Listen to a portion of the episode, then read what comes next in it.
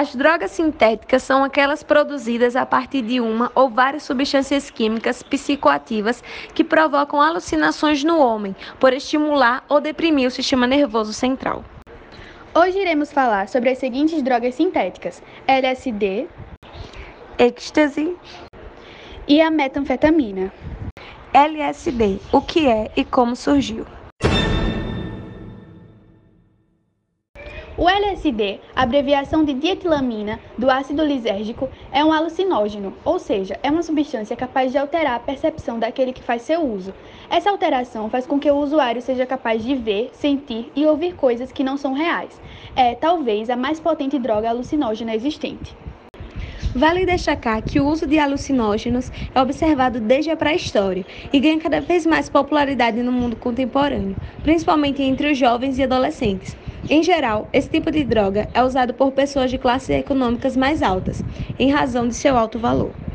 O LSD é uma droga sintética, portanto, não é encontrado dessa forma na natureza. O primeiro a sintetizar o LSD foi o químico Albert Hoffman, em 1938. Inicialmente, seu objetivo era que o LSD fosse usado para fins terapêuticos. Entretanto, devido aos efeitos de seu uso, a substância passou a ser utilizada como alucinógeno recreativo.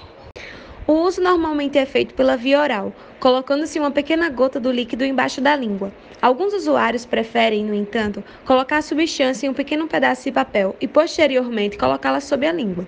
O LSD também é encontrado em cubos de açúcar, micropontos e tabletes de gelatina. O que o LSD causa ao organismo?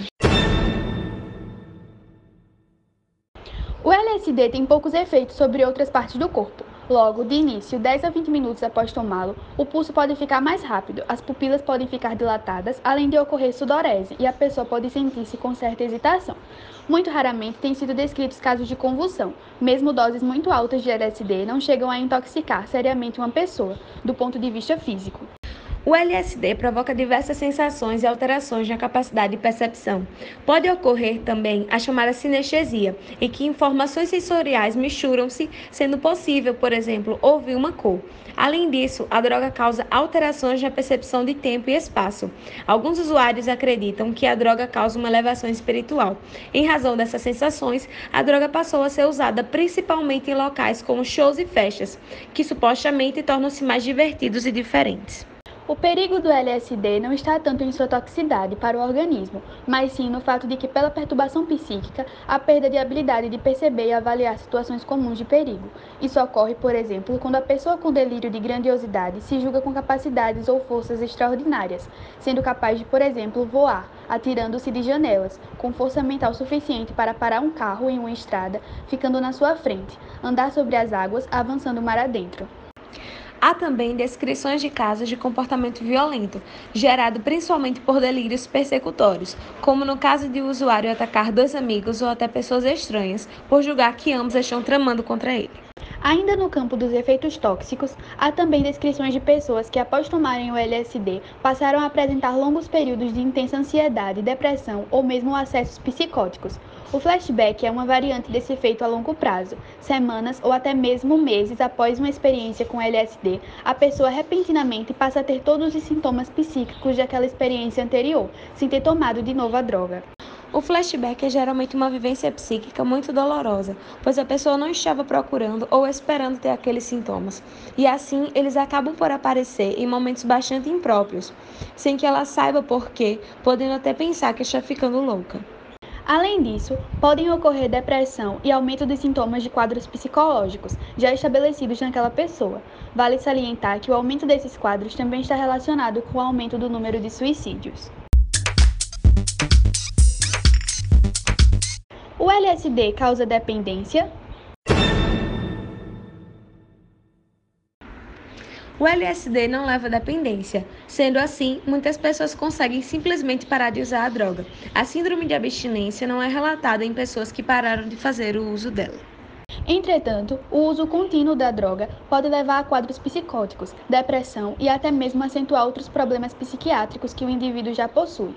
Sendo assim, mesmo que a droga não cause dependência, pode gerar consequências danosas ao organismo.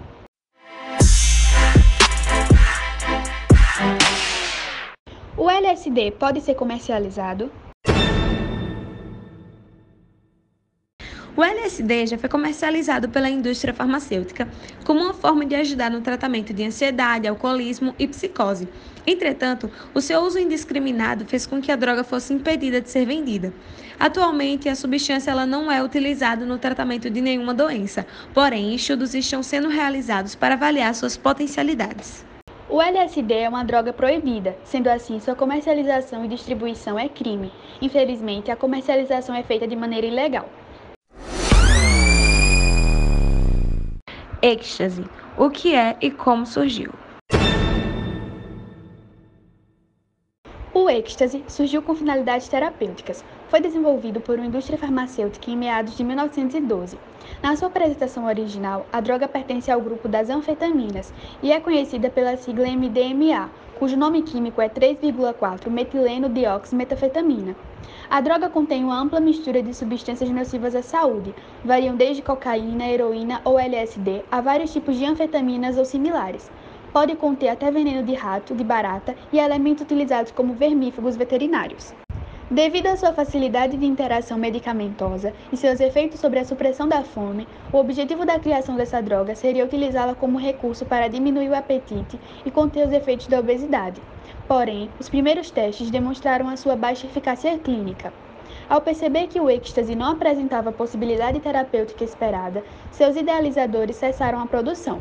Algum tempo depois, o MDMA ressurgiu com uma possibilidade a mais, auxiliar no processo psicoterapêutico, já que a psiquiatria havia comprovado que a substância garantia certa leveza mental, facilitava o relaxamento e deixava o usuário mais solto e calmo. Sob a influência da revolução cultural e musical que englobou o planeta e foi muito presente no Brasil, o uso do êxtase ganhou grandes adeptos entre adolescentes e jovens. Na época, a sociedade experimentou rápidas transformações sociais e isso impactou o estilo de vida de quem buscava a fórmula da felicidade.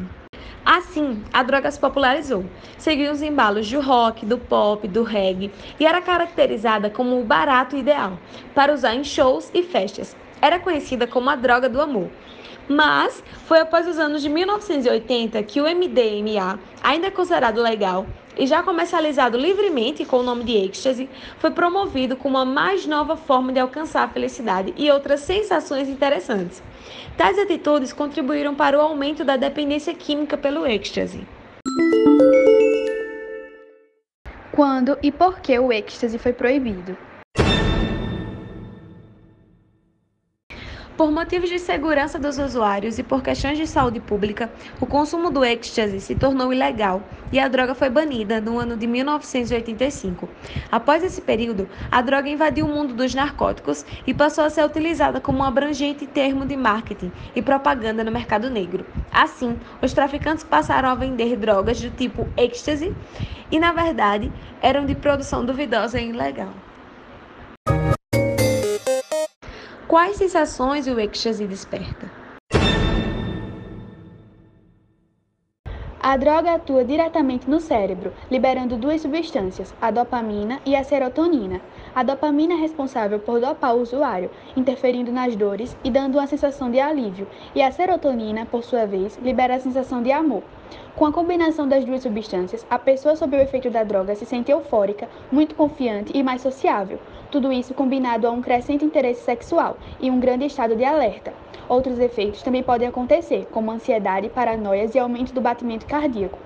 Quando o consumo acontece em excesso, algo em torno de três comprimidos, também podem ter sintomas mais graves, como alucinações, psicose, dores musculares, secura na boca e até perda temporária da visão. Quais danos o êxtase causa ao organismo?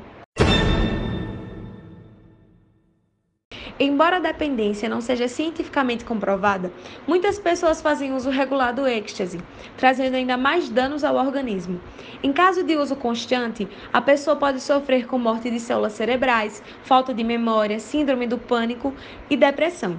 Além disso, o excesso de serotonina no organismo pode causar lesões irreversíveis, tendo seu funcionamento permanentemente comprometido. Nesse caso, a função só é recuperada quando o neurônio compensa a função desempenhada pelas fendas sinápticas. O organismo também pode lesionar o fígado, já que o órgão fica mais mole e aumenta de tamanho. Com grande dificuldade para metabolizar tudo, ele fica sobrecarregado e pode até sofrer uma hepatite. A aceleração dos batimentos também pode causar ruptura de alguns vasos, danificando o funcionamento ideal do corpo. Por fim, falaremos da metanfetamina. O que é a metanfetamina? Metanfetamina é uma droga psicoativa, isto é, atua diretamente no sistema nervoso central, sintética e presente na sociedade há um bom tempo, ainda que seu nome tenha se difundido a partir da famosa série norte-americana Breaking Bad. A metanfetamina é uma droga que faz parte do grupo das anfetaminas e seu nome químico é N-metil 1-fenilpropan-2-amina. A metanfetamina é apresentada como um pó branco, cristalino, inodoro e com sabor amargo, e é facilmente insolúvel em água ou associações alcoólicas. Tem como precursores os medicamentos utilizados para gripe e resfriados, nos quais está presente a substância efedrina, essa droga pode ser administrada por vias distintas: inalada, fumada, injetada ou ingerida. Porém, em algumas dessas formas, os usuários reclamavam do menor potencial de seus efeitos, principalmente quando ingerida. A metanfetamina pode ser utilizada também na forma injetável. Com o passar do tempo, a metanfetamina passou a ser preparada com ácido clorídrico, fazendo surgir uma variante dela, denominada cloridrato de metanfetamina, que é uma substância com maior potencial de efeito dependência. O cloridrato de metanfetamina recebe várias denominações entre os usuários, como Ice, Speed, Cristal, Crank, Meth, Crystal Meth, Tina, Christine e ABA. Essa variação da droga é consumida de forma semelhante ao crack, ou seja, por meio de cachimbos caseiros para a inalação dos vapores de a droga. Como é produzida a metanfetamina? Para a produção da metanfetamina, primeiro é realizada uma reação de redução da efedrina em metanfetamina, utilizando ácido iodrídico e fósforo vermelho. Essa reação produz a metanfetamina, que é lipossolúvel e volátil. Na sequência, através de uma adição de ácido clorídrico, a metanfetamina, obtida pelo passo anterior, obtém-se o sal cloridrato de metanfetamina. Adiciona-se o cloridrato de metanfetamina lentamente à água e eleva-se a temperatura até aproximadamente 100 graus Celsius, formando uma solução supersaturada. Essa solução supersaturada é então resfriada, o que resulta na precipitação dos cristais da metanfetamina. Efeitos psicoativos da metanfetamina. Os efeitos que a metanfetamina produz logo após a sua utilização são euforia intensa, elevado estado de alerta, elevação da autoestima, aumento da energia, aumento da libido, aumento do prazer sexual, diminuição do cansaço, diminuição da necessidade de dormir e a diminuição do apetite. Esses efeitos eles podem estender-se até 12 horas depois do uso da droga.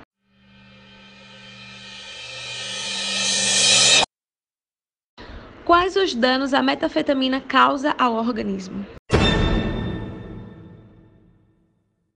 Após o período de 12 horas, em que se observam os efeitos citados anteriormente, a metafetamina pode provocar no indivíduo diversos efeitos tóxicos, como tremores, midríase, palpitações, sudorese, hipertensão, arritmias cardíacas, assistolia, colapso cardiovascular, edema pulmonar, coagulação intravascular disseminada, insuficiência renal aguda, hepatotoxicidade, surtos psicóticos, distúrbios do humor, estado alucinatório, comportamento violento, depressão e acidente vascular cerebral isquêmico e hemorrágico.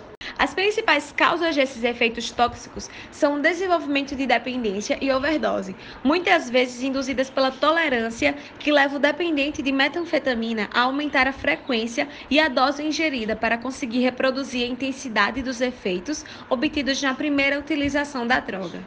O uso crônico da metanfetamina pode causar alterações neuronais irreversíveis, as quais resultam em sintomas neurológicos e psiquiátricos, por causa da depressão, redução de dopamina.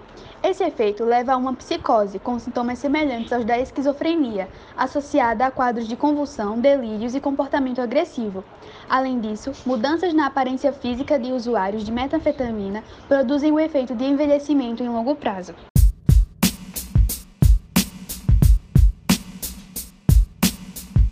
Oh, thank you.